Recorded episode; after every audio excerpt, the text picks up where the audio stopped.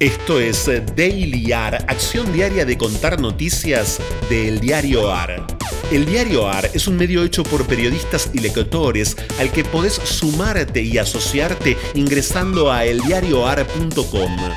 Mi nombre es Franco Torchia con su seguridad. La mañana asegura un mundo renovado, después se impone su inseguridad. Después la tarde y después la noche, después toda esta intemperie.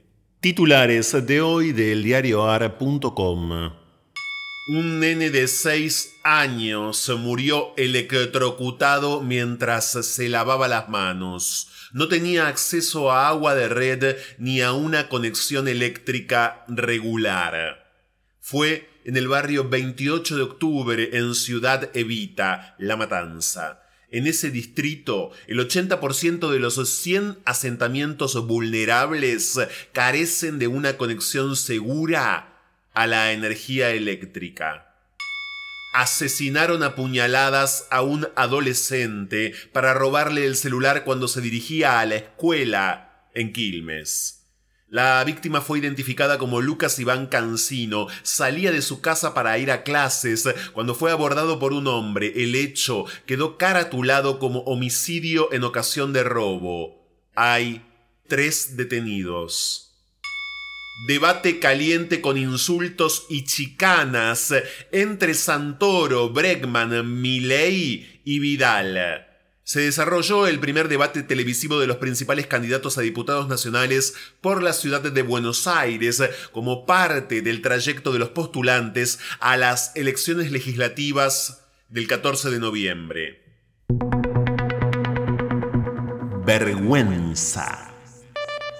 Tras asumir en el gobierno de Cristina, Schiavi controló una offshore y una cuenta en el exterior que no declaró.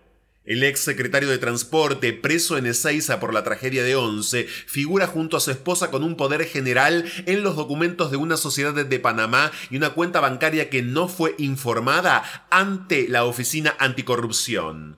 Schiavi dijo que depositó en el exterior dinero originado de su actividad privada porque desconfiaba del sistema bancario argentino. La cuenta está hace años en cero, afirmó.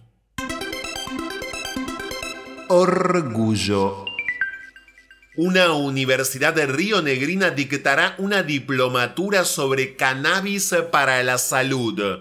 La Universidad de Río Negro busca romper el discurso estigmatizante sobre el cannabis medicinal. Desde 2019 implementa un programa integral que trabaja en investigación, producción y marco normativo. Además, convoca a talleres de elaboración de aceites y acompaña a familias de pacientes que necesitan esa medicina. Córdoba, en un fallo novedoso, condenaron a una banda de proxenetas a indemnizar con 31 millones de pesos a 25 víctimas de trata. Durante 12 años, dos hermanos explotaron cinco whiskerías y un departamento en pleno centro cordobés. Dos de las víctimas fueron sometidas durante seis años. En 2014, en un polémico fallo, los acusados fueron absueltos. En 2015, la justicia federal ordenó juzgarlos de nuevo. Fueron sentenciados a penas de hasta cuatro años de prisión y a indemnizar a sus víctimas. Indemnizar a sus víctimas. Indemnizar a sus víctimas indemnizar a sus víctimas. Si el fin del torturador es provocar la presencia absoluta del que tiene atado para sojuzgarlo entero, con laceración y dolor, el objetivo del torturado es tomarse el palo, irse de ahí, partir del cuerpo que pierde el aliento en manos de otro, amatambrado de sogas y en mazmorras sin salida. Si a Matasiete el matambre, a vos el resbalar en tu sangre y en los charcos de la leche que te ahoga y te arde. Querés partir y dejar atrás la mazorca, el ardor colorado de sus dientes amarillos y tu esfínter hecho un volado de broderí de tomate hay. Si pudieras esfumarte en un abrazo celestial y no sentir las trompadas ni que te queman con fasos, ni esa contracción que duele, la de cada célula tratando de blindarte para que no te entren ni arando. Fragmento de la novela Le viste la cara a Dios, de la escritora argentina Gabriela Cabezón Cámara.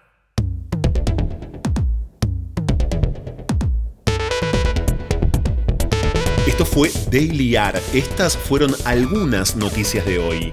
Hay muchas más y están en eldiarioar.com. Podés seguirnos en Twitter y en Instagram arroba eldiarioar. Y también en Telegram, el diario AR.